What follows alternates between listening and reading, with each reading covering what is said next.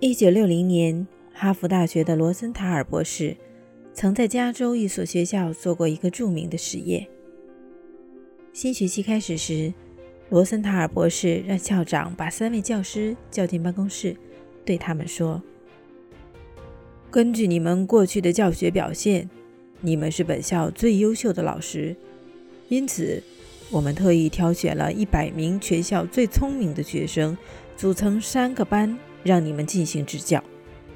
这些学生的智商比其他孩子都高，希望你们能够让他们取得更好的成绩。三位老师都高兴地表示一定尽力。校长又叮嘱他们，对待这些孩子要像平常一样，不要让孩子或孩子的家长知道他们是被特意挑选出来的。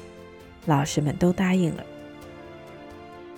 一年之后，这三个班的学生成绩果然排在整个校区的前列。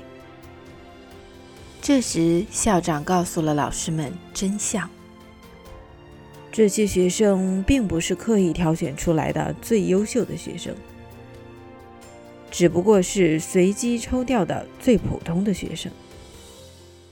老师们没想到会是这样，都认为自己的教学水平确实高。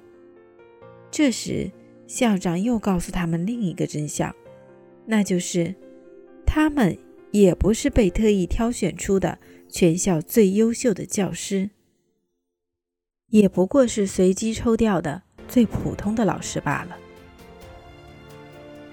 世界上本没有什么天才，所谓的天才，就是靠自己的努力，发掘出自身内在的潜力，从而改变自己的命运。那些非天才们，只不过是让自己的潜力继续隐藏罢了。